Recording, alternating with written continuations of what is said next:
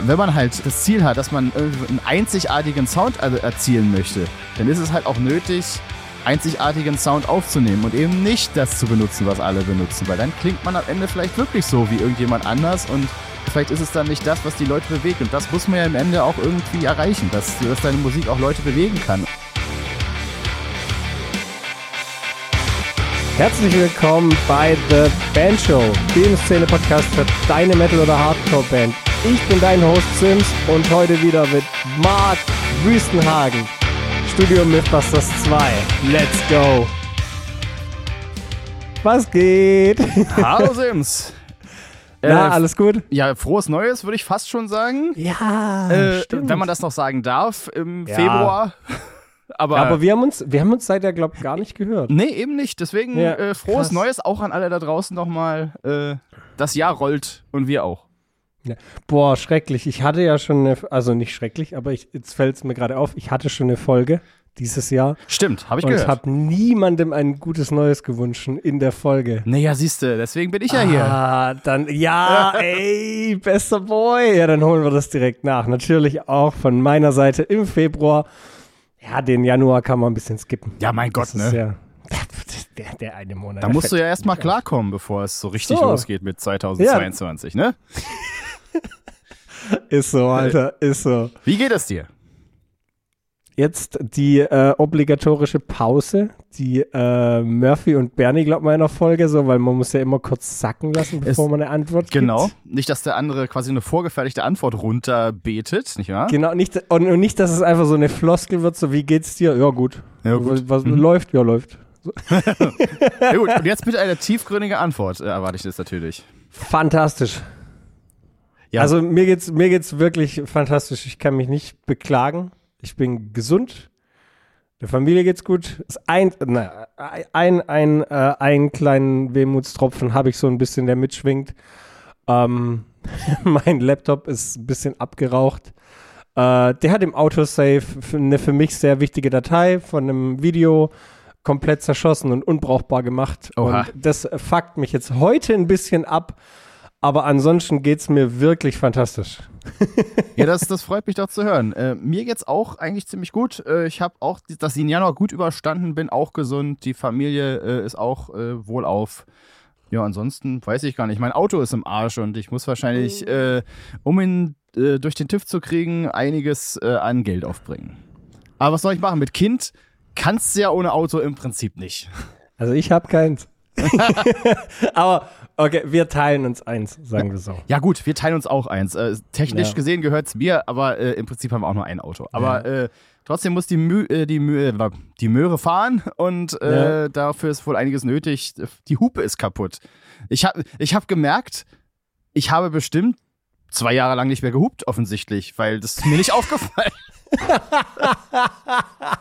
Dann bist du aber ein guter Autofahrer. Offensichtlich. Also- Oder ich äh, bleib immer, äh, ich fress das immer in mich hinein und dann Ja. äh, wird das in einen bösen Song umgesetzt oder so.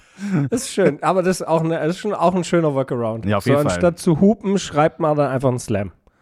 So, Echt mal. so. Aber schon sehr geil, dass du es ansprichst. Wir sind ja heute wieder zusammengekommen, um ein bisschen mit äh, Studiomythen aufzuräumen und allgemein die, die Vorbereitungen fürs Studio so best wie möglich zu machen. Haben wir ja schon mal eine Folge gemacht. Oh ja. Und mir ist da ein bisschen aufgefallen, deswegen finde ich es geil, dass du jetzt direkt eine Werkstatt angesprochen hast. Wie praktisch. Werkstatt Wie geplant. kostet, ja, Werkstatt kostet halt, dein Auto wusste, dass wir eine Folge machen. Werkstatt kostet halt Geld. Und im Worst Case viel Geld, weil das Profis sind. Im Best Case, die dir helfen, dein Auto wieder verkehrstauglich zu machen, wieder fit zu machen. Und da wären wir auch schon bei der Quintessenz dieser Folge. Und zwar, warum zum Geier ist Studio eigentlich so teuer, wie es halt nun mal ist? Da würde ich jetzt heute ein bisschen gern mit dir drüber reden. Was kostet da eigentlich so viel? Und man kann sich schon denken, wenn ich es über eine Herleitung vom, äh, vom Auto mache oder noch schlimmer von den Zähnen, wenn man zu seinem Zahnarzt geht und vielleicht keine Versicherung hat, keine Zahnzusatzversicherung, kann das auch ins Geld gehen. Äh, aber es sind halt Profis, die wissen, was sie mit ihren Werkzeugen machen. Und Da einfach direkt mal eine eingehende Frage. Wenn du darüber direkt reden möchtest, so eine Werkstatt hat ja eine Ausstattung, so ein Studio hat ja eine Ausstattung. Roundabout in den letzten Jahren, was, was latzt man da so weg? Also was man So dass man eine grobe Vorstellung hat. Wenn, wenn ein Plugin, sagen wir mal, ich habe ein paar Plugins auf meinem Rechner, da kostet eins Black Friday Sale 50 Euro. Genau. Also wenn ich die ganzen, also natürlich, also von, an- also ich habe ja über die Jahre irgendwie äh, Equipment angesammelt natürlich Ja. und äh, ich sag mal, äh, ich kann es vielleicht damit beantworten, wie viel die Versicherung des Studios, also wie die Versicherungssumme des Studios ist. Also ich habe eine äh, Versicherung, die Darf man das einfach so rausknallen? äh, keine Ahnung. Sagen wir mal, Okay. sagen wir mal, es ist ein fünfstelliger Betrag, äh, der Okay. äh, mit dem das Equipment hier im Studio versichert ist. Also Okay. ich äh, bezahle keinen fünfstelligen Be- Betrag, sondern die Versicherungssumme ist ein fünfstelliger Ja, Betrag. ja, ja. Und das sollte einem, also einem eine Idee geben, was an äh, Zeug hier so rumsteht, was einem das ermöglicht, irgendwie gute Aufnahmen zu machen. Das geht natürlich auch alles mit preiswerterem Kram, keine Frage. Aber äh, wir haben ja hier auch nicht nur, nicht nur ein Mikrofon, sondern wir haben bestimmt hier 30 Mikrofone und wir haben noch ein Studioschlagzeug. Wir haben nicht nur ein Studioschlagzeug, mittlerweile haben wir sogar drei. Und dann haben wir noch ein Studio-Beckenset und dann haben wir noch einen Haufen Preamps und, und so weiter und so fort, was sich so der Normalbürger, sage ich jetzt mal, gar nicht mehr zu Hause hinstellt, selbst wenn er selber Home Recordings macht. Ich meine, da reicht meistens irgendwie ein Zweikanal-Interface und dann kann man schon relativ weit kommen damit. Aber wenn man Schlagzeug äh, richtig gut aufnehmen möchte, dann möchte man ja schon so seine 20 Kanäle haben irgendwie für, für Raummikros und Direct Mics und was man alles noch für einen Schmuder dranhängen möchte. Overheads, Und- Kicks, Genau, Trigger, genau, genau. Snare, Toms, Snare zweimal natürlich. Snare mindestens. zweimal oben und unten, einmal. Genau, manchmal noch eine tiefe Tom von unten, habe ich auch schon mal gemacht. Ja. Da, da kommt dann alles zusammen, ne? Und äh, ja, und dann halt auch noch eine kleine Gitarrensammlung, die man hat, weil immer kommen die Bands halt auch nicht mit dem mit den besten Instrumenten hier an und dann will man natürlich auch das irgendwie ersetzen können. Gerade was was Bass anbelangt, äh, haben wir eigentlich immer oft einen Studio-Bass benutzt, weil das halt äh, weil das halt beim Bass fast noch mehr hört als bei verzerrter Gitarre, weil der, Bass Ja. irgendwie so noch irgendwie ehrlicher ist, weil er oft unverzerrter ist und so. Und da wird Gerade in, gerade in sehr, also da auch äh, vielleicht mal der Hinweis, bei, bei sehr tief gestimmten Produktionen, wenn jetzt irgendwas in Drop C oder Cis oder noch tiefer irgendwie rumrödelt, äh, da ist wirklich der Bass eigentlich der Knackpunkt, wenn man den einspielt, dass der halt wirklich richtig punchy, erft und sauber und fett kommt. Das geht halt ganz schwer mit einem 200 Euro Bass von einem lokalen Musikshop. Ja, das Der ist sehr, sehr da Ein schwierig. bisschen am Limit. Und vor allem auch, was die Intonation anbelangt. Ja, also diese preiswerten Instrumente haben halt auch immer so das, die Tendenz, halt sich nicht so geil stimmen zu lassen. Beziehungsweise du hast dann irgendwie die Leerseite, die stimmt, aber so ab einem fünften Bund wird es dann schon wieder schwierig. Äh, Dann ist der Ton zu hoch und dann kannst du irgendwie das Stimmenböckchen nicht weiter nach hinten schieben und so. Und gerade wenn man irgendwie so ein Instrument hat, was eigentlich nicht für das Tuning ausgelegt ist, was man dann spielt, das hat man ja auch irgendwie ganz gerne. Also ich würde sagen, so ein normaler Vierseiter, da ist oft halt, je nach Mensur natürlich, äh, irgendwie Ende bei C. Und wenn man dann auf H stimmt, hat man schon irgendwie ein Problem. Und ja, und sowas muss man irgendwie umgehen. Und deswegen haben wir halt immer äh, ein gutes Instrument auf Abruf, ist halt auch immer dabei irgendwie hier. Und dann haben wir natürlich auch noch Gitarrenamps und Cabinets und so weiter.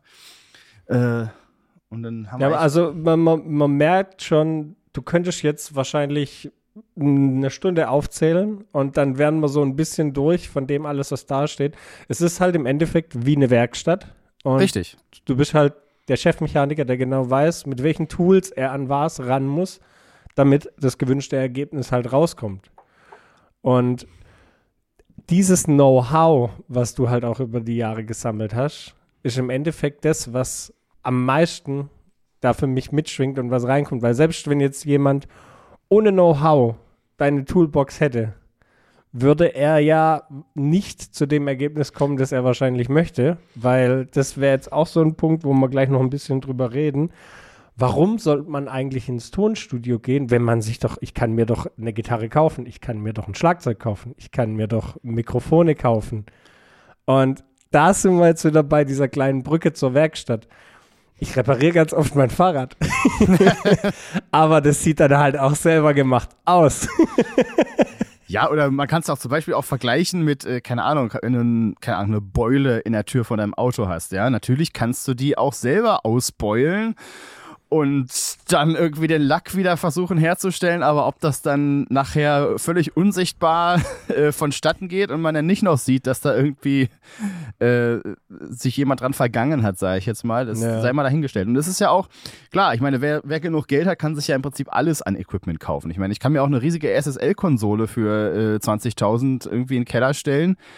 Aber wird das dann irgendwie automatisch dadurch eine gut klingende Produktion? Natürlich nicht, sondern man muss auch die Tools benutzen können, die man, äh, die man hat. Und ich würde sogar sagen, man kann auch mit, mit gutem Know-how, mit nicht so gutem Equipment noch trotzdem äh, fast gleichwertig gute äh, Ergebnisse erzielen. Das ist halt wirklich eine Frage der Ohren, die man sich da auch erkauft mit dem, mit dem Studio, in das man geht.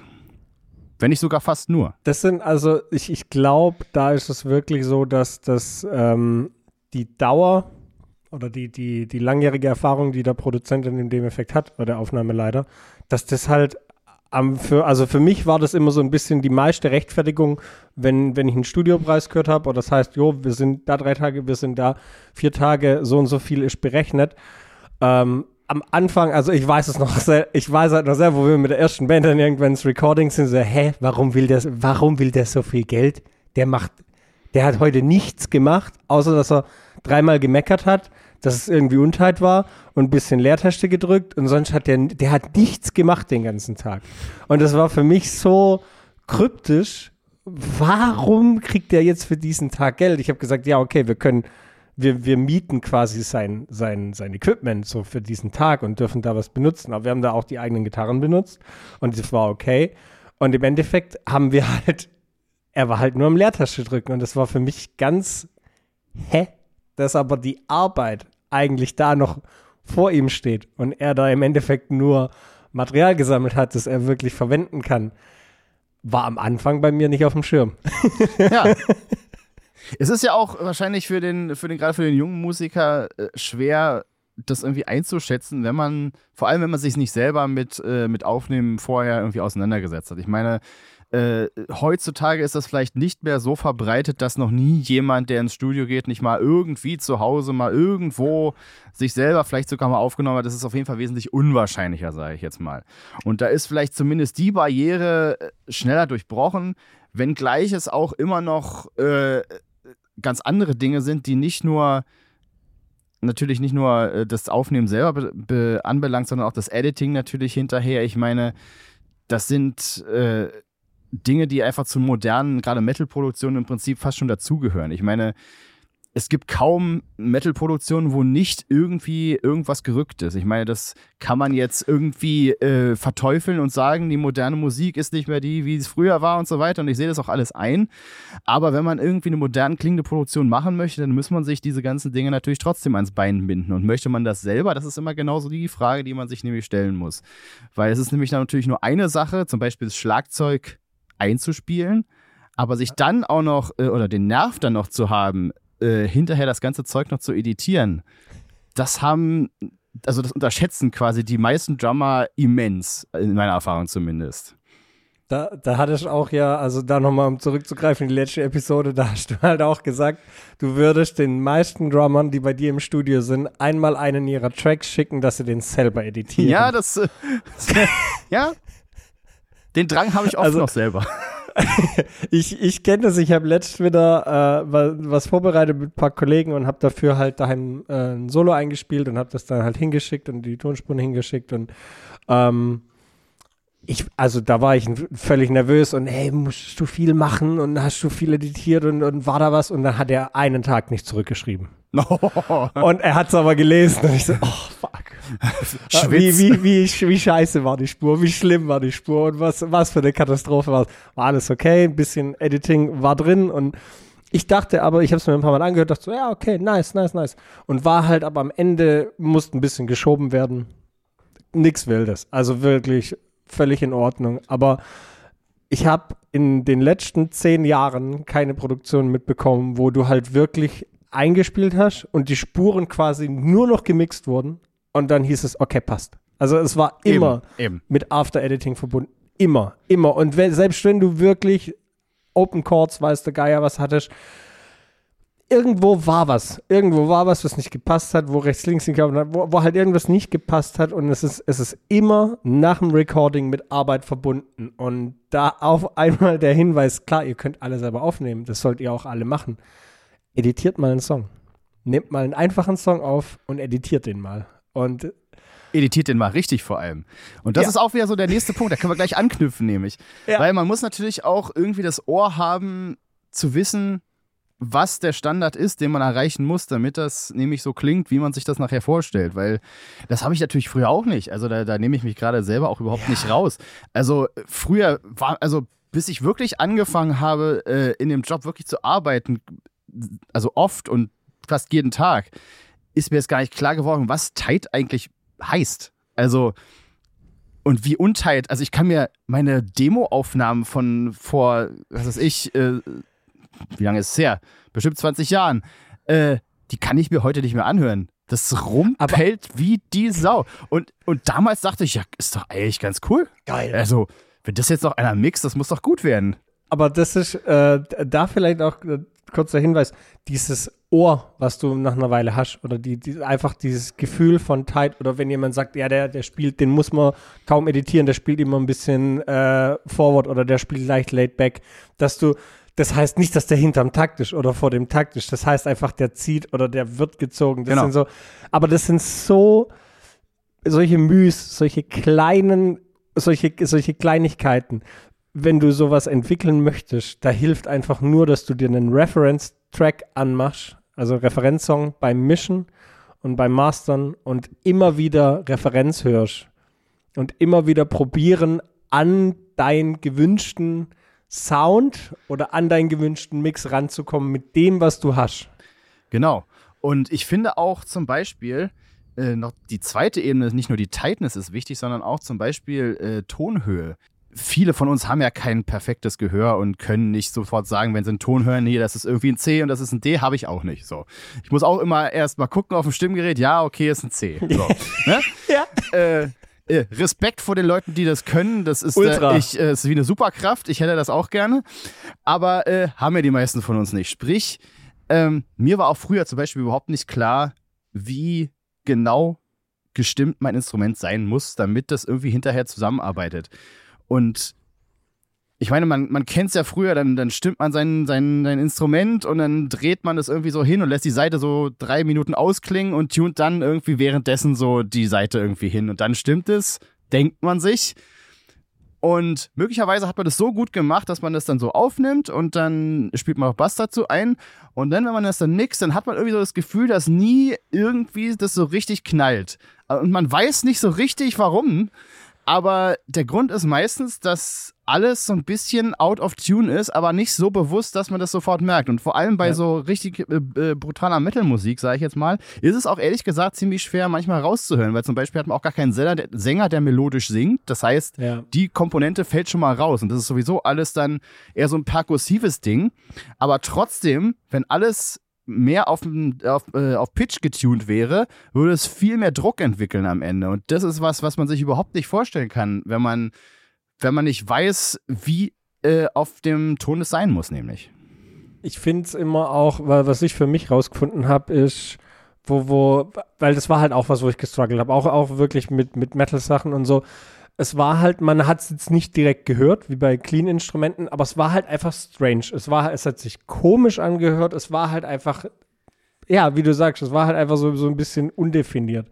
Und ich habe dann einfach angefangen, wenn ich die Instrumente einspiele, dass ich sie konsequent immer mit dem gleichen Stimmgerät, weil ich habe dann gemerkt, das Auch richtig, Stimmgerät von meinem, ja, das Stimmgerät von meinem Board, von meinem Plugin und von meinem, von meinem normalen Stimmgerät, was auf dem Schreibtisch liegt, dass die alle unterschiedlich stimmen. So, so die, klar, wenn du es damit, wenn du jetzt jedes Instrument mit einem anderen Stimmgerät stimmst, dann sagt dir dein Stimmgerät, jo, ist ein Tune.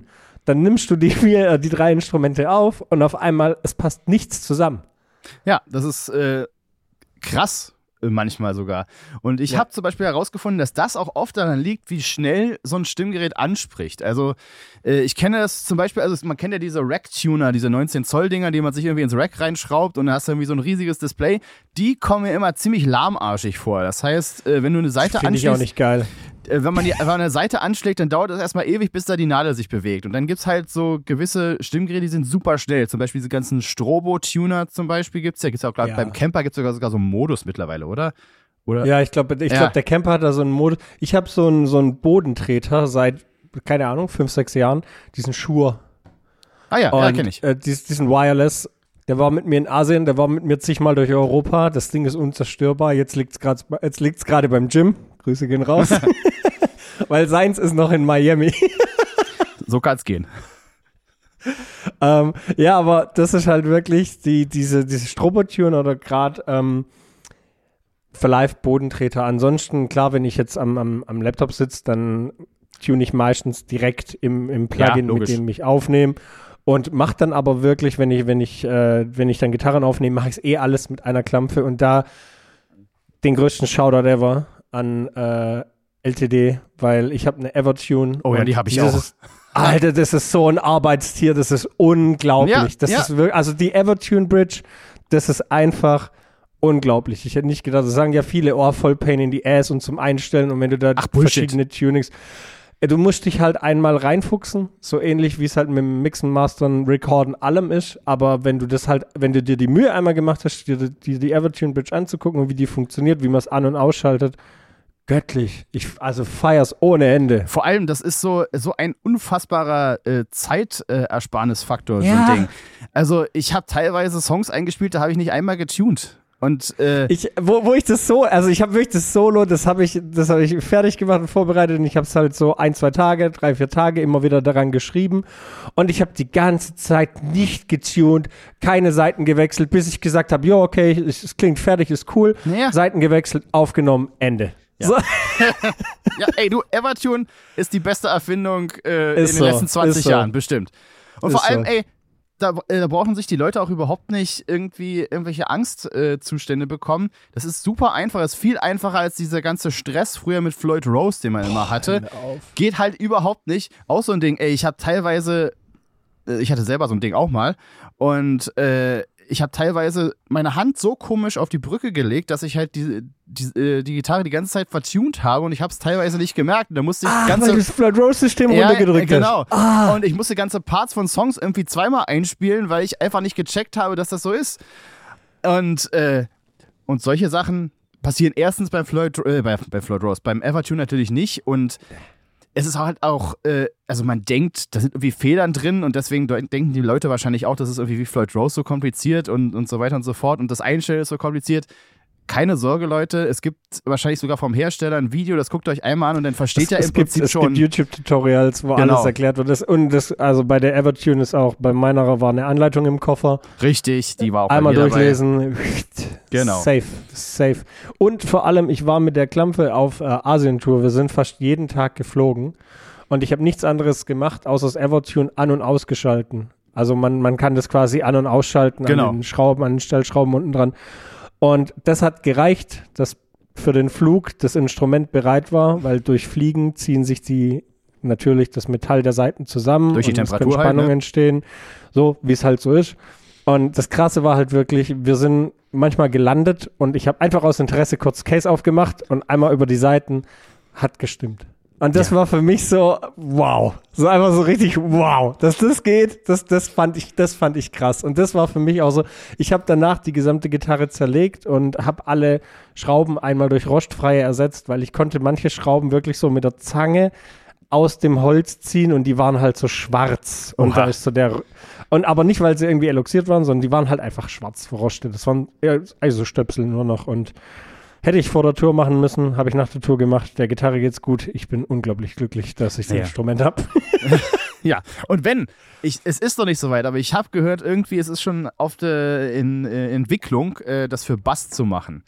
Das wäre der absolute Hammer. Weil es ist ja auch, für alle Leute, die kein Evertune kennen, also das Ding äh, sorgt halt dafür, dass man in, einer gewissen Einstellung natürlich, du die Gitarre nicht mehr vertunen kannst, selbst wenn du eine Seite ziehst. Und das ist halt Genau, also äh, Evertune bedeutet, dass die Seite zwischen zwei, äh, ja, zwischen zwei Punkten aufgespannt wird. Der eine Punkt ist fix oben an, am Steg.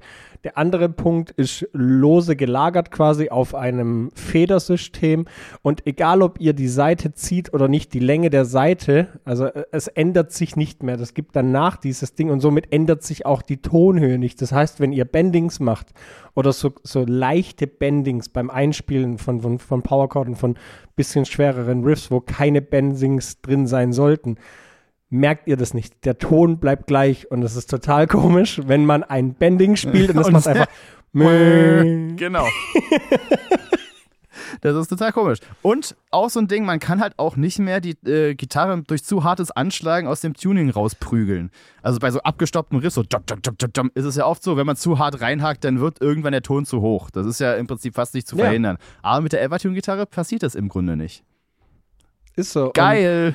Das, da haben wir jetzt einen kurzen Exkurs aufs Evertune Ja, du. gemacht. Richtig geil. Ja, ey, aber es ist Wir- genau dafür ist es ja da. Wir kriegen kein Geld von ESP, LTD oder Ever Nein, nein, Evertune. nein, nein, nein, um Gottes Willen. nicht. Wenn die das Einfach wollen, gerne. Also, Aber einfach nur, wir sind einfach nur Fans. ja, genau. also einfach richtig. Das war gerade kurzer Fanboy-Moment, kurzer Exkurs ins Evertune. Muss mal sein. Äh, da habe ich nämlich, wo ich, also wo ich noch keine Evertune hatte, hatte ich auch immer so, da nochmal Shoutout an Nils äh, von Cypcore. Er hat mir so einen Tipp mal gegeben, wo da haben wir, ach Gott, das ist ewig, das ist viel zu lange her, um sich genau daran zu erinnern. Ähm, haben wir zusammen eine Show gespielt und da hat er mich am Tunen gesehen und das war wirklich ganz, ganz am Anfang. Und er hat mir dann gesagt, so, ey, wenn du tunst, deine gedroppte Seite, mach die so slightly out of tune, aber mach sie ein Stück zu tief, dass bei den Burst Notes und wenn du heftige Open Chords spielst, dann zieht die in Tune. Habe ich dann daheim auch beim Recording probiert, war für mich damals so, boah, geil. Oh, feit, ich kann da richtig reinhauen und es passiert nichts Schlimmes. ja. Und seitdem ich die Evertune habe, klar, ist Thema passé. Aber so, gehen wir zurück Genau. zu den. Wo, zu, wie sind zu, wir eigentlich darauf gekommen, ist die Frage. wie sind wir darauf gekommen? Wir sind völlig abgedeift. Jetzt müssen wir mal zurück zu unseren Studiomythen. Wir haben ja drüber gesprochen. Tonhöhe, genau. Das war das, dass man Ja, Ohr dafür haben stimmt, muss, stimmt, wie, stimmt, äh, wie, das, äh, wie das Instrument getuned ist, genau. Stimmt, boah, dass du die. Boah, Mark, Respekt. Habe ich mir gemerkt. So, dann das wichtigste Tool, ich denke mal, für jede Produktion, das eigene Ohr. Da geht auch relativ viel der Kohle rein. Dazu das Equipment, das man hat, jahrelange Erfahrung. Und ihr dürft eine Sache nie vergessen. Wie ich vorhin schon gesagt habe, wenn ihr im Studio seid und der Produzent dann konsequent sagt, sagt ah, war nicht gut, ah, müssen wir nochmal und mm, oder er sagt, mm, mm, mache ich im Edit.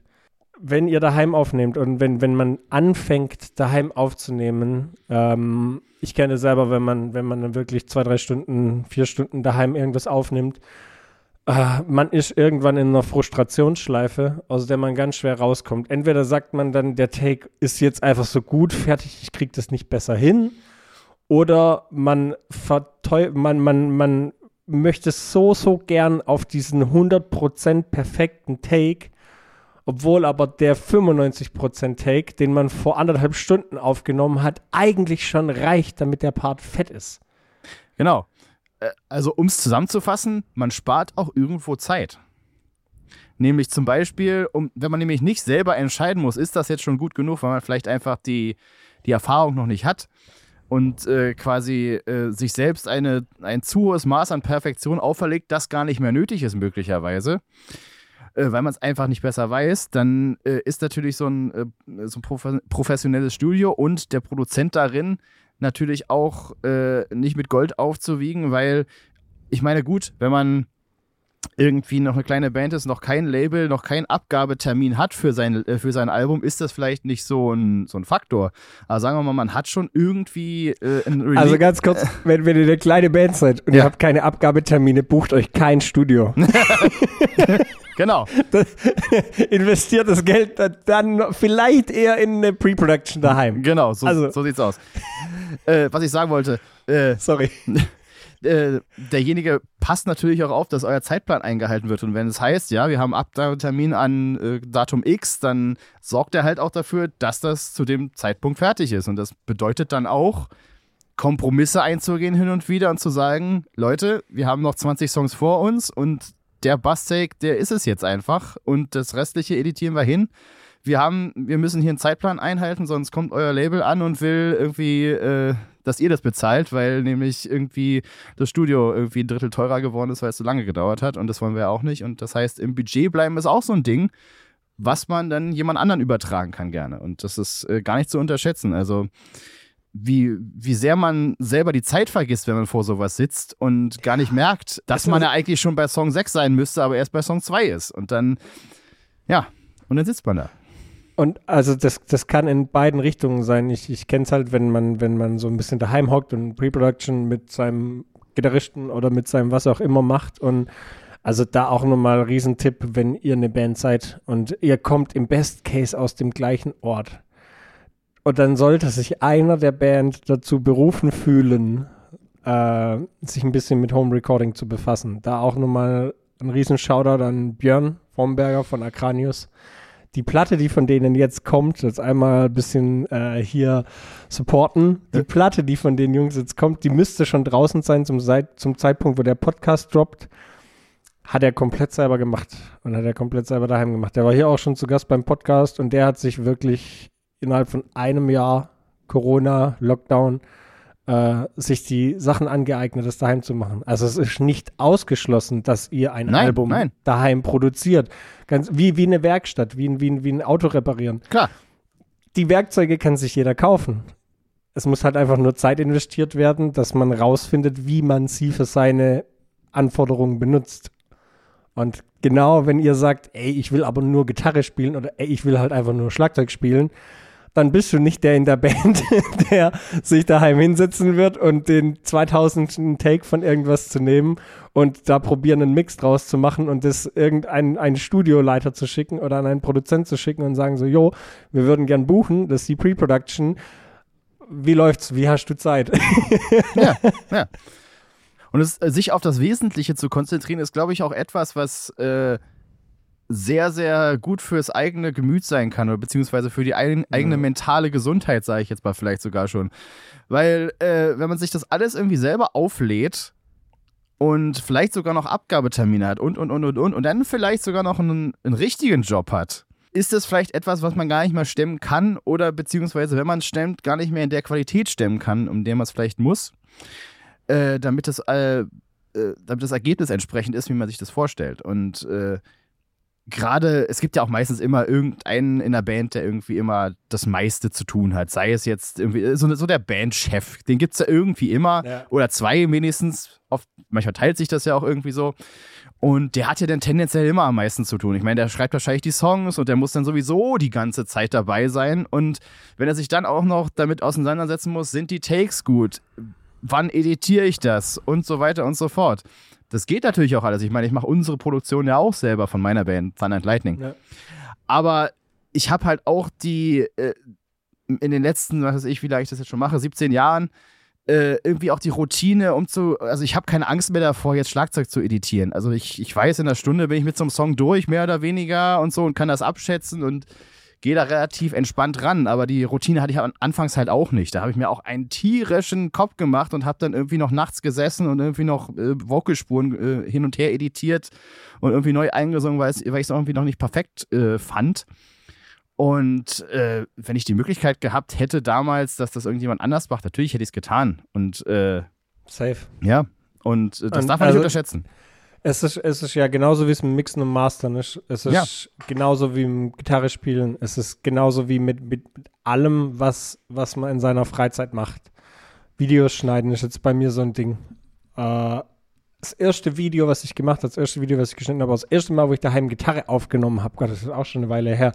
Aber da war das halt einfach so, äh, wie laut muss ich eigentlich rein? Wo ist denn der Input? Wie, wie mache ich das jetzt? Und hä, wie mache ich jetzt mein Plugin in meinem Projekt? Und das ist, äh, warum ruckelt jetzt alles? Und es ist am Anfang unglaublich viel Try and Error und es ist mega frustrierend. Und diese ganze Frustrationskette, wenn, wenn, wenn ihr als Band oder als Solokünstler oder irgendjemand sagt so, ja, das alles ist mir zu viel. Ich will einfach nur Album raushauen, dann müsst ihr in den sauren Apfel beißen, zu einem geilen Produzenten gehen und euch das Album produzieren lassen. Oder Arsch zusammenkneifen. Im Endeffekt das, was dann an Know-how bei euch dazukommt, wenn man da dran bleibt und halt einfach konsequent aufnimmt, das kann euch keiner in barem Geld dann wiedergeben. Also das ist dann wirklich, das ist euer Wissen, das ist die Möglichkeit, dass ihr vielleicht daheim eine Pre-Production wirklich machen könnt. Und je nachdem, wie gut ihr da dann werdet und wie, wie bissig ihr an dem Thema oder wie bissig man an dem Thema dran bleibt, desto mehr kommt, bekommt man halt auch da dafür raus. Weil im Best Case, sieht man bei Agranius, ein Jahr durchgezogen, Genau. Album. Und nicht irgend so ein Hintergaragen-Rumpelalbum, sondern halt einfach ein fettes Album. Und das ist einfach mal so ein Statement. Dann hat man sich das Studio gespart. Die Arbeit, die dann aber dahinter steckt. Und das ist ganz, ganz bei fast allen künstlerischen Arbeiten so, dieses Eisbergmodell. 15% von der Arbeit, die ihr leistet, die sieht man.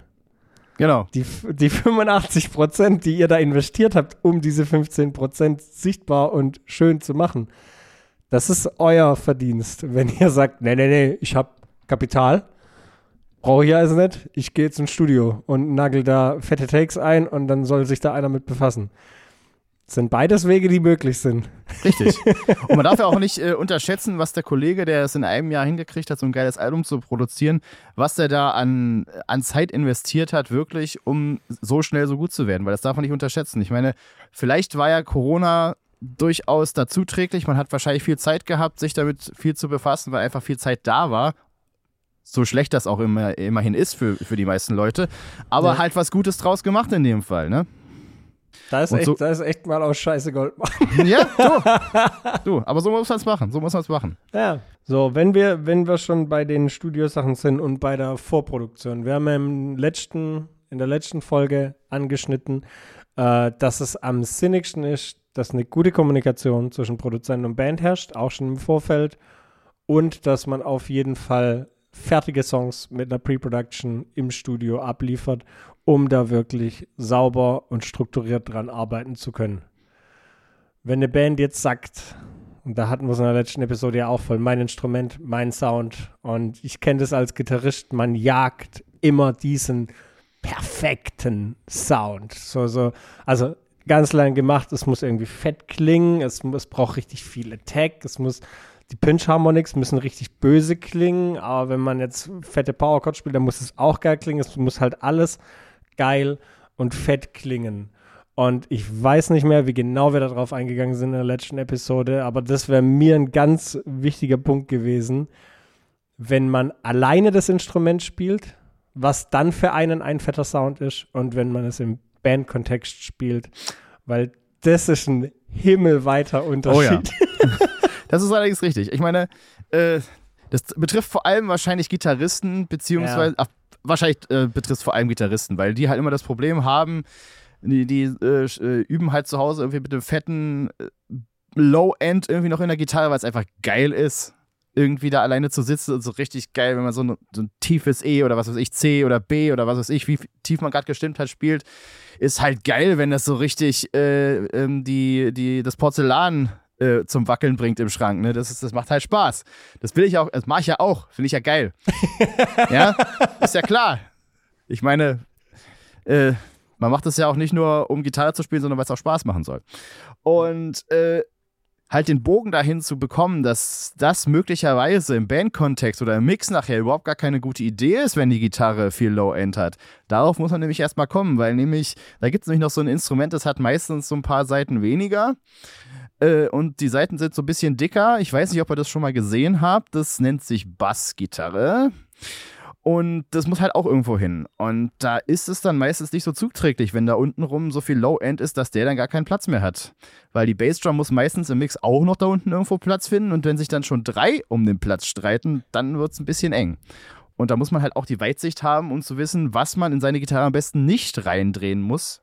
Und dass es ruhig nicht ganz so fett klingen muss im Bandkontext, wie man es vielleicht von zu Hause oder im Bandraum gewohnt ist. Selbst im Bandraum ist es ein Problem, aber vor allem. Ja, da, da, da kennt man ja diese, diese, diese uralt englische Einstellung, Bass voll hochdrehen, Höhen voll hochdrehen, mitten raus. Genau, mitten auf Null. Also ich glaube, jeder Gitarrist hat das mindestens einmal gemacht. So einfach Bass voll rein, Höhen voll rein, mitten raus und einfach rumchuggen. Es macht mega, es macht mega Laune. Es macht mega Spaß.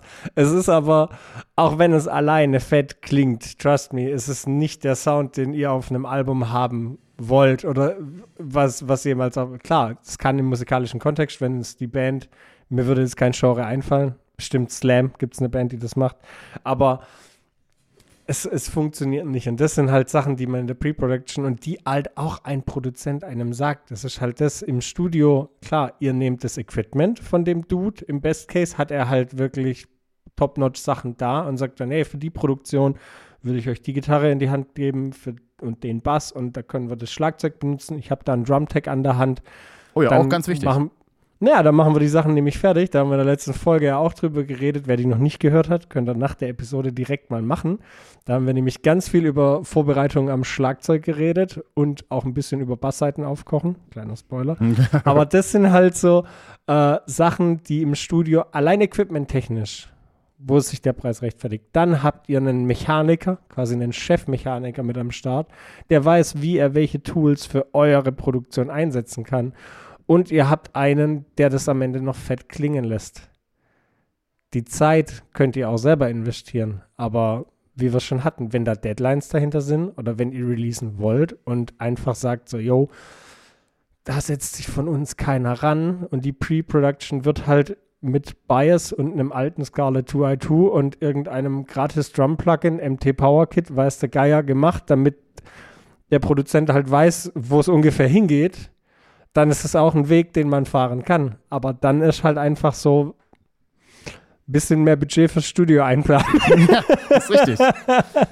Aber man darf auch zum Beispiel, wo wir gerade sind, äh, pre, äh, dabei sind, äh, Pre-Production zum Produzenten zu schicken. Also je nach, je nach Kontext oder beziehungsweise je nach, ähm, je nach Planung beim Studio kann es ja auch sein, dass euer Produzent euch durchaus beim Songwriting unter die Arme greifen möchte. Und da ist es halt noch wichtiger, dass der da irgendwie eure Songs äh, schon mal parat hat, um einfach reinhören zu können und äh, beispielsweise euch Vorschläge zu machen können, wie man die Songs tatsächlich noch verbessern kann. Und das ist auch so ein Faktor, der, den ihr halt auch dazu bekommt bei dem, bei dem Betrag, den er dem überweist. Also es kann halt äh, immens wichtig sein, nochmal Dritte hinzuzuholen, sozusagen. Ja. Also ähm, um einfach mal andere Perspektiven zu bekommen, weil man sitzt halt sehr, sehr nah vor seinen Songs oft und merkt vielleicht überhaupt nicht, dass weiß ich nicht, der Pre-Kurs vielleicht doppelt so lang gar nicht so geil ist, weil halt einfach sich so die Dynamik in seinem Kopf halt eigentlich immer nur aufbaut und man sich dann Ja. schon auf den Refrain freut, weil man ihn halt kennt. Und dann ist So, ja. und dann, und dann äh, fällt einem gar nicht auf, dass der Pre-Chorus viel zu lang ist und eigentlich gar nicht so den, die Durchschlagskraft hat. Aber wenn man mal frische Ohren dran setzt und der hört dann gegebenenfalls ja zum ersten Mal euren Song und kann dann schon irgendwie viel objektiver da rangehen und sagen, ey, wenn ihr das halb so lang macht, dann kann irgendwie der Song viel mehr ballern. Verschwendet nicht irgendwie zwei Minuten Intro, muss vielleicht nicht sein, gerade wenn ihr das Riff da irgendwie zwölfmal spielt, das äh, der dynamische Verlauf des Songs funktioniert nicht. So eine Geschichten, das kann so, Ja. so, so wertvoll sein. Das könnt ihr euch teilweise gar nicht vorstellen. Also, je nach Musiker natürlich unterschiedlich. Es gibt Leute, die nailen das auch sofort und merken das natürlich selber und haben die Objektivität. Aber je länger man vor so einem Song sitzt, desto schwieriger wird sowas. Es ist, es ist ja immer das, gerade wenn man auch daheim sitzt und lang recordet oder lang an einem Song schreibt, lang an einem Song produziert. Man, man kennt den Song. Und es macht uns allen ja Spaß, Musik zu machen. Natürlich. Sonst werden wir ja nicht hier auf dem Podcast, sonst würde ich nicht Gitarre spielen, sonst hättest du kein Studio. Also es ist ja, es ist ja bei allen Leidenschaft, die da dahinter steckt. Und diese Leidenschaft macht, dass du vielleicht den Take zum 200. Mal machst, weil du sagst, ich will diesen hundertprozentigen Take. Und das ist auch die ganze Leidenschaft da dahinter, ist das, was es manchmal schwierig macht, weil man auch sagt, äh, jetzt redet der mir rein und das ist aber meine Idee und die will ich so umsetzen. Und das ist dann da, wenn ihr ins Studio geht, und da haben wir es auch in der ersten Folge drüber gehabt, ganz viele Flashbacks bei mir gerade im Kopf. Ja, es ist, deswegen ist es ja Teil 2 hier. Ja, ja, ja, ja, ich habe ein bisschen Schiss, dass es Teil 2, äh, Teil 1 zweimal gibt. Nein. nee, ähm, diese, diese ganze Leidenschaft, die da, die da permanent mitschwingt, das ist ein Produkt aus Leidenschaft, ist Musik für mich halt immer. Und deswegen finde ich es halt so, so, so, so, so wichtig, dass man bei ganz vielen Sachen, gerade Songwriting, Recording, nicht vergisst, objektiv ranzugehen und Kritik auch zulässt und zusammenarbeitet. Genau wie es mit Bandkollegen ist. Wenn dir dein Basser sagt, so, ey, was ihr da getappt habt, ist schön und gut, aber das spiele ich nicht. dann ist das kein Angriff. Dann hat er einfach eine bessere Idee oder weiß halt, wie sein Instrument an dem Part vielleicht besser klingen kann. Und da ist halt Kommunikation. Communication is King. Da kommst du nicht drum rum. Genau. Und vielleicht hat ja der Produzent in dem Fall auch irgendwie ganz gute Ideen, um halt solche Konflikte ja auch gut zu lösen. Also ich habe immer wieder so äh, Situationen, wo dann irgendwie Basser und Gitarrist sich irgendwie nicht so richtig einig sind, was denn da gespielt wird. Und wenn man dann halt nochmal einen Dritten hinzuholt und seine Meinung einfach einholt und der dann sagt, ja, ey, wenn Bass da nur Grundton spielt, ist auch cool und dann ballert es halt einfach. Oder, oder andersrum. Hä, Bass spielt immer das gleiche wie Gitarre. Natürlich. Natürlich. Naja, also ich will jetzt keinen Basser fronten, um Gottes Willen. Das Basser-Bashing ist mal wieder eröffnet. Ja, das, ach, die, also ganz im Ernst, ähm, diese, dieses, dieses Basser-Klischee, das ist auch sowas, womit ich mal gerne aufräumen möchte. Bassisten sind keine schlechteren Gitarristen. Also es, wenn man sagt so, yo, wir haben schon zwei Gitarristen, spiel du Bass. Den Bass in einer Band geil zu spielen, ist eine unglaublich große Aufgabe. Auf jeden Fall. Ein Bass ist die Stimme des Songs. Das ist wirklich, wenn ihr einen schlechten Bassisten habt oder wenn der Bass nur den Grundhol spielt oder irgendwas. Ey, das ist so ein wichtiges Tool auch im Mix, dass der Bass richtig geil kommt und einen geilen Bassisten, so jemand wie Lukas Kaminski, guter Freund von mir, Shoutout an den Dude, äh, ist einfach Gold wert. Es ist wirklich, wenn ihr einen geilen Basser habt, der richtig fetzt, das ist Gold wert. Das ist live auch kann- viel geiler. Viel, viel ja! geiler. Da hatten wir es, glaube ich, auch in der letzten Episode drüber. Mit Bassseiten, dass manche sagen, wenn Bassseiten neu sind, klingen die so metallern. Ja, aber ist geil. Und das ist aber das, das, das, ist wir geil. nicht. Das hatten wir wirklich Ja. Da sind wir dann aufs, aufs, äh, äh, aufs Auskochen gekommen. Das Ja, könnt ihr genau euch dann so. in der Episode anhören. Ja, jetzt, oh Gott, wir, Genau. wir jumpen die ganze Zeit in die alte Wir Folge zurück. Wir schweifen ab. Äh, ja, aber äh, So. genau, Bass ist wichtig. Was gibt's noch? Äh, da fällt mir noch ein zum Beispiel, was auch wichtig ist, wo wir gerade vorhin bei, bei äh, Equipment und Räumlichkeiten sind. Mhm. Zum Beispiel für Schlagzeug ist auch halt der gute Raum, den derjenige vielleicht hat, ganz immens wichtig. Ich Ja. meine, äh, klar, heutzutage kann man auch irgendwie sich Samples kaufen und damit äh, irgendwie die Räume ersetzen und dadurch auch irgendwie so einen ähnlichen Effekt erzielen, aber ich bin immer noch äh, großer Verfechter von dem Fakt, Schlagzeug in einem gut aufgenommenen, äh, in einem guten Raum aufgenommen, ist halt einfach besser, als das irgendwie mit, äh, mit Samples zu faken. Da, Ja. da hilft auch irgendwie nicht. Vor allem, es benutzen ja alle oft auch die gleichen Samples. Ich meine, die ganzen Get good drops. Get Good Drums, meinetwegen, jetzt hier Jens Bogren hat jetzt auch ein äh, Ja. Sample-Pack rausgebracht. Es klingt alles mega, ist ja auch gar keine Frage. Äh, Ja, klar, klar. Also, ey, ganz, ganz im Ernst, ich bin froh. Ich bin mehr als froh, dass es solche Möglichkeiten gibt, Schlagzeug so auf eine Produktion zu bringen. Weil für mich, wenn, wenn ich Sachen für meine Band mache, es wäre schlichtweg unmöglich für mich, Drums in der Qualität aufzunehmen. richtig, Also, richtig. kann ich nicht. Weder, weder raumtechnisch noch gehörtechnisch. Kann ich nicht. Ich Genau. bin froh, dass es das gibt. Aber wenn man halt äh, das Ziel hat, und das haben ja wa- wahrscheinlich ja alle, hoffentlich, dass man irgendwie einen einzigartigen Sound er erzielen möchte, dann ist es halt auch nötig, einzigartigen Sound aufzunehmen und eben nicht das zu benutzen, was alle benutzen, weil dann klingt man am Ende vielleicht wirklich so wie irgendjemand anders und klar wird es dann vielleicht fett klingen, aber vielleicht ist es dann nicht das, was die Leute bewegt und das muss man ja im Ende auch irgendwie erreichen, dass, dass deine Musik auch Leute bewegen kann und irgendwie irgendwie unique ist. Du kannst halt nicht Ja. nochmal jemand anders sein. Selbst Bands, die so ähnlich klingen wie andere Bands, haben irgendwas oft, wenn sie erfolgreich haben, was halt so deinen Unterschied ausmacht. Und klar Ja. ist es vielleicht nicht mal das Schlagzeug, was echt aufgenommen wurde, sondern halt irgendwas anderes. Aber man kann halt, äh, bei allen Sachen, die man aufnimmt, kann man halt ein bisschen Einzigartigkeit rauskitzeln, wenn man tatsächlich weiß wie. Ja. Und wenn, wenn, wir, wenn wir jetzt schon beim Studio sind und ich, also jeder Musiker hat ja den inneren Trieb, seinen, auf seinem Album einzuspielen. Und ähm, ich glaube, es gibt halt auch für einen Schlagzeuger nichts Frustrierenderes, wie wenn man sagt, ja, wir programmieren. So, weil das, das exkludiert ihn halt von diesem, und dann bin ich jetzt im, im Studio-Kontext, wenn man ins Studio geht als Band, dann ist es ein geiles Gefühl, dass man sagt, okay, wir haben jetzt zwei Wochen Studio, es ist Studio-Mode on. Im Best Case kann man im Studio schlafen. Äh, dass es da Räumlichkeiten gibt, dass man Genau. da übernachten kann, gibt es nicht bei allen Studios. Aber bei man, ich weiß nicht, gibt es bei dir? Äh, nicht direkt im Studio, nee, nicht aber, direkt im Studio, gell? aber wir sind hier mitten in Berlin. Das Hostel ist Ja, im ja. Prinzip drei Meter Ja. die Straße runter. Das ist alles nicht so ein Problem. So, aber dann hat man halt, dann hat man halt Studio Mode on. Im, Im Best Case hat man halt einen kurzen Weg, hatten wir auch schon, da sind wir eine Viertelstunde hingefahren. Also ist okay, aber ist halt auch geil als Band, dass man dann sagt, so, jetzt gehen wir ins Studio, man kann ein bisschen Documentary machen, weißt du, Geier, und wir gehen ins Studio, heute nehmen wir Drums auf, äh, heute nehmen wir Gitarre auf, dann nehmen wir Bass auf und dann nehmen wir Vocals auf und man macht diese Documentary fertig und Drums sind halt programmiert und der Schlagzeuger Ist nie zu sehen. und ist nie zu sehen. Und Genau. es ist halt, also, also, ich hatte halt auch schon Produktionen, wo der andere Gitarrist halt weitaus besser war als ich, wo wir da halt gesagt haben, so, ey, manchmal muss man einen sauren Apfel beißen, dann mache ich halt eher Content Work und weiß der Geier. Dennoch haben wir es dann halt so gemacht, dass ich ein paar Riffs eingespielt habe. Auf der Platte waren die nicht, aber auf der Documentary waren die halt. Es war halt cool. Einfach so vor der Content. Einmal machen, in sauren Apfel beißen. Jo, passt. Wir haben es als Band aufgenommen. Aber der Schlagzeuger war zu sehen, alle waren zu sehen. Und es ist einfach ein schönes Gefühl, wenn man als Band ins Studio geht und als Band als Studio rausgeht. Ja, ist halt fürs Gruppengefühl auch wichtig. Also, äh, Ja.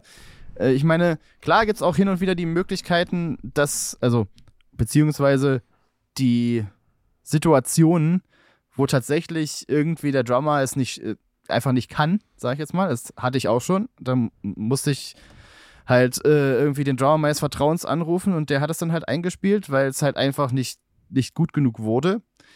Ähm, war dann auch einiges an Diskussion notwendig und das war auch so richtig Krisensitzung dann zu der Zeit, aber dafür ist auch ein Produzent halt äh, irgendwie da, um halt zu sagen, Leute, wenn wir das jetzt so aufnehmen, dann wird das nicht so werden, wie es werden muss, damit ihr damit zufrieden seid. Und da ist man dann selber auch, wenn man halt in der Band ist, da, da gibt es ja dann so gewisse Dynamiken, wo man dann vielleicht sogar nicht sagen möchte, das ist zu schlecht zu seinem Drummer. Ne? Ja. Und äh, wenn es dann einen Dritten gibt, der halt nicht in der Band ist, der halt nicht permanent in dieser Dynamik hängt und das dann einfach sagen kann, das kann sehr, sehr erfrischend sein. Also dann, dann hat man wenigstens Bestätigung oder beziehungsweise kann man sich darauf berufen, ey, der Profi hat gesagt, dass das nicht reichen wird, was machen wir jetzt? Ist keine schöne Situation, keine, also natürlich, also ich lege es nicht darauf an, irgendwie Leute aus der Band rauszuwerfen, aber wenn man mich anheuert zum Beispiel, dann bin ich dafür verantwortlich, dass das Produkt am Ende so gut ist, wie es nur irgendwie sein kann. Und wenn ich merke, das wird so nichts, dann muss ich das natürlich sagen. Also ganz klar. Und also ganz, ganz, nur weil ein Produzent sagt, dass es nicht für die, für die Produktion vom Album reicht, das ist der Wink mit dem Zaunpfahl für denjenigen üben, üben, üben, üben, üben. das heißt nicht, dass sofort irgendjemand aus, aus irgendeiner Band gekickt wird. Bei uns war, also erste Platte, keine Ahnung, 2010. Da hat auch unser damaliger Produzent gesagt, so, jo, wollt ihr noch eine Platte machen? Wir so, ja, sind wir am überlegen, sind wir gerade am Schreiben. Dann hat er gemeint, okay, dann habt ihr zwei Möglichkeiten. Entweder ihr macht einfachere Lieder oder ihr übt mehr. Ja. Und das war einfach ein ganz ehrliches, trockenes Feedback. Das war nichts Persönliches. Das war einfach nur, es hat funktioniert, so wie wir das jetzt gemacht haben. Wenn ihr auf diesem Weg weitermachen wollt, dann müsst ihr mehr üben oder ihr macht einfachere Songs. Aber so, weil wir mussten halt wirklich, das war das erste Mal Studio, 2010 oder so war das. Und ey, das, das, war, das war vom einen Workaround in den anderen. Ja, ja, ja. Und, aber manchmal ist es halt auch das, diese ganzen Workarounds, die wir da gemacht haben, da wären wir halt selber auch nie drauf gekommen. Eben. Also wir haben ein bisschen, wir haben ein bisschen Home Recording gemacht, ganz rudimentär daheim und MT Power Drum Kit. Jawohl, Äh, Shoutout. Ja, MT Power Drum Kit äh, bei SFX und ein altes Scarlett 2i2. Das war unsere erste Pre-Production auf dem Dachboden, wo unser Drummer noch bei seiner Mom gewohnt hat. So richtig oldschooly eingeknallt und wir haben es uns angehört auf Computerboxen. Geil. Ja. Sind ins Studio damit und sind voll auf die Fresse geflogen. Und dann merkt man ja, Der, ein, also, ey, der Einzige, der richtig, also die einzigen beiden, die richtig genailt haben, war unser damaliger Schlagzeuger, weil der die ganze Platte eingeprügelt irgendwie an vier, fünf Tagen. Das war richtig, also der ist da wie eine Maschine auch durch. Und da haben wir aber auch Schlagzeug aufgenommen, auch beim Nils damals. Und äh, Alex, unser Gitarrist, der, die waren, zack, das Ding war drin. Und deswegen haben wir auch gesagt, so, ey, Sims, cool, dass du da bist, Film. aber es ist halt, es, das, das kann halt auch Studioarbeit sein. Also Ja, und man merkt dort, man wächst ja auch daran irgendwie offensichtlich, wenn man ins Studio geht und dann halt Erfahrungen mitnehmen kann und merkt vielleicht dann erst dort, wo die eigenen äh, Unzulänglichkeiten sind und man sich verbessern muss in der Zukunft. Ey, ich hab, ich hab, wir waren zwei Tage da, dann haben wir Probeaufnahmen gemacht und äh, haben uns das alles angeguckt und, und da war halt relativ schnell klar, so, ja, Alex spielt ein. Und ich habe am dritten Tag dann meinen Laptop ins Studio genommen und habe dann Interface für mich Gitarre aufgenommen und habe dann immer, wenn so ein bisschen Break war oder wenn wir abends noch gechillt haben oder bevor dann offiziell so ein bisschen Feierabend war, dann immer die Spuren nochmal so einmal von Nils, von Alex angucken lassen, sage ich so, ey Leute, Getting there, weißt du, geil. Und war, war halt dann halt auch so, ja, nee, kommt gut und so, aber da noch und ja, hier und äh, da musst du mal einmal gucken, da stimmt irgendwas nicht, da bist du leicht autotune. Ja, einfach so ein bisschen Analyse-Feedback, wie ich es besser machen kann und und und. Und war halt für mich trotzdem dann eine geile Studiozeit, weil du warst ja die ganze Zeit, warst im Studio. So, wow, Ja, und man hat auch was gelernt. Ist doch super. ja. Ja. Genau. Und äh, um das nochmal anzureißen, dass man auch was selber machen kann, das ist ja auch gar keine Frage. Ich meine, wenn, also es gibt ja oft ein kleines Budget nur und man kann halt nicht die ganze Platte im Studio Sind, machen. sind, wir, sind wir ehrlich, es gibt eigentlich nie Budget. Genau, es gibt ja eigentlich nie Budget. Und da würde ich auch jedem raten, äh, wenn ihr das Know-how habt, um Gitarren zum Beispiel selber aufzunehmen, natürlich macht es. Ich meine, dann, ich würde zum Beispiel einer Band, die zu mir kommt und sagt, ja, wir haben Summe X und ich sehe schon, ah, das reicht nicht, um alles zu machen.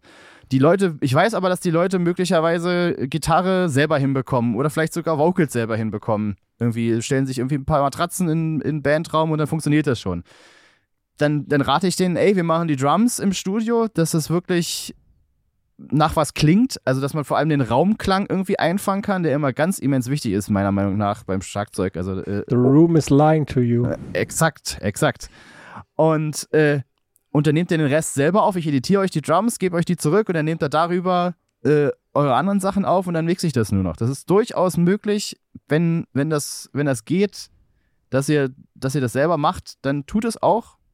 Und äh, man kann zum Beispiel auch mit dem Produzenten, der es dann ist, schickt dem da was hin, fragt, ist es gut genug, müssen wir da nochmal ran. Das, äh, wenn der cool ist, dann sagt er euch das auch vorher, weil er möchte ja auch, dass das gut wird. Ich meine, da braucht ihr auch gar keine Angst haben. Nehmt einfach mal was auf und sagt, ey, ist das schon auf dem Level, wo es sein muss, damit das was wird? Und äh, holt euch da ruhig Tipps. Der hört dann da mal rein und nimmt sich mal zehn Minuten Zeit. Das kann man ganz schnell feststellen, ob das was ist oder nicht. Ganz wichtig. Und somit sind wir wieder bei der Quintessenz für mich so ein bisschen des Podcasts und oder so, so zwei wichtige Sätze, die, die irgendwie immer wieder fallen. Und der eine ist einfach machen. So, wenn ihr Bock habt auf ein Album. Ich meine, als Grundvoraussetzung braucht ihr ein Recording-Programm. Ihr braucht im Best Case ein Instrument, das ihr schon habt. Und ein Interface. Und dann könnt ihr theoretisch anfangen, euch aufzunehmen. Mit einem Mikrofon kriegt ihr Vocals rein, mit einer Gitarre kriegt ihr einen Gitarrensound rein. Es gibt von allen möglichen Herstellern mittlerweile kostenlose Trials. Es gibt umsonst Schlagzeug. Es gibt alles Mögliche. Reinfuchsen, machen und wenn ihr das irgendjemand schickt, vielleicht habt ihr im Best Case eine andere Band, eine befreundete Band, die vielleicht schon mal im Studio waren, die ein bisschen Studioerfahrung haben. Einer in der Band hat vielleicht ein bisschen Erfahrung vom Recorden derjenige sei einfach kein Arschloch. Wenn dich jemand fragt, ob die Spuren, die die Boys gemacht haben, oder wenn, wenn du, wenn man was geschickt bekommt oder was weiterschickt. Ganz fixes Feedback, yo, was meint ihr? Können wir damit ins Studio? Und wenn dann zurückkommt, Leute, nee. Ja. Also, da müsst ihr noch mal bei. Das funktioniert so nicht. Also, da, da zahlt ihr mehr an Editing, wie dass ihr Spaß im Studio habt. Dann ist das ein ehrliches Feedback. Auf Wenn jeden aber Fall. jemand sagt so, ey, voll geil, kommt mal vorbei, ich produziere euch, so und so viel kostet das Ganze, dann habt ihr nichts zu scheißen und müsst nur einspielen, seid ihr vielleicht schon auf dem Weg zu einer Platte. So sieht's aus. Und wenn ich, Ich- die Zeit so angucke, Äh, sind wir eigentlich mal wieder pünktlich ja, ich habe jetzt gerade, jetzt gerade mal auf die Zeit geguckt. Wann ist denn das passiert? Ach Gott, ja, dann müssen wir, also ich, ich wollte jetzt eigentlich, eigentlich wollte ich noch ein äh, bisschen über eine Pre-Production reden und äh, was man dafür braucht, so als Grundvoraussetzung, ein bisschen Rahmenbedingungen, die man Minimum haben müsste. Da wollte ich jetzt noch reindeifen, aber ich, ich glaube, ich wittere da vielleicht eine dritte Studio. Ja, ich, äh, ich, äh, ich rieche sie förmlich durchs Internet, durch meine Kopfhörer. so, dann, dann, machen wir jetzt einfach mal als, als kleines äh, Schlusswort, würde ich einfach mal kurz raushauen. Ihr habt die Episode ja alle gesehen. In den Shownotes seht ihr mich und Marc. Kommt mal bei uns auf den Kanälen vorbei und sagt uns einfach, ob ihr noch eine dritte Studio Mythbusters Folge wollt und was interessiert euch wirklich, was interessiert euch? Was wollt ihr wissen? Welche Mythen, mit welchen Mythen wart ihr schon mal konfrontiert, wo ihr sagt, ja, macht gar keinen Sinn? Oder ich will das mal wirklich von einem Produzenten wissen, warum es diesen Mythos gibt. Dann ist jetzt eure Chance, jetzt in die Show Notes. Und wir bedanken uns erstmal. Vielen, vielen Dank fürs äh, Anhören. Und lauschen. Und lauschen euren DMs. genau. Ja, Marc, danke, dass du dir Zeit genommen hast. Ja, ich habe mich gefreut, wie immer, und ich freue mich schon auf Teil 3. Das machen wir auf jeden Fall. Ja, geil. Ja, perfekt. Ja, dann äh, euch noch einen wunderschönen Tag und äh, haut raus. Haut rein. Haut rein.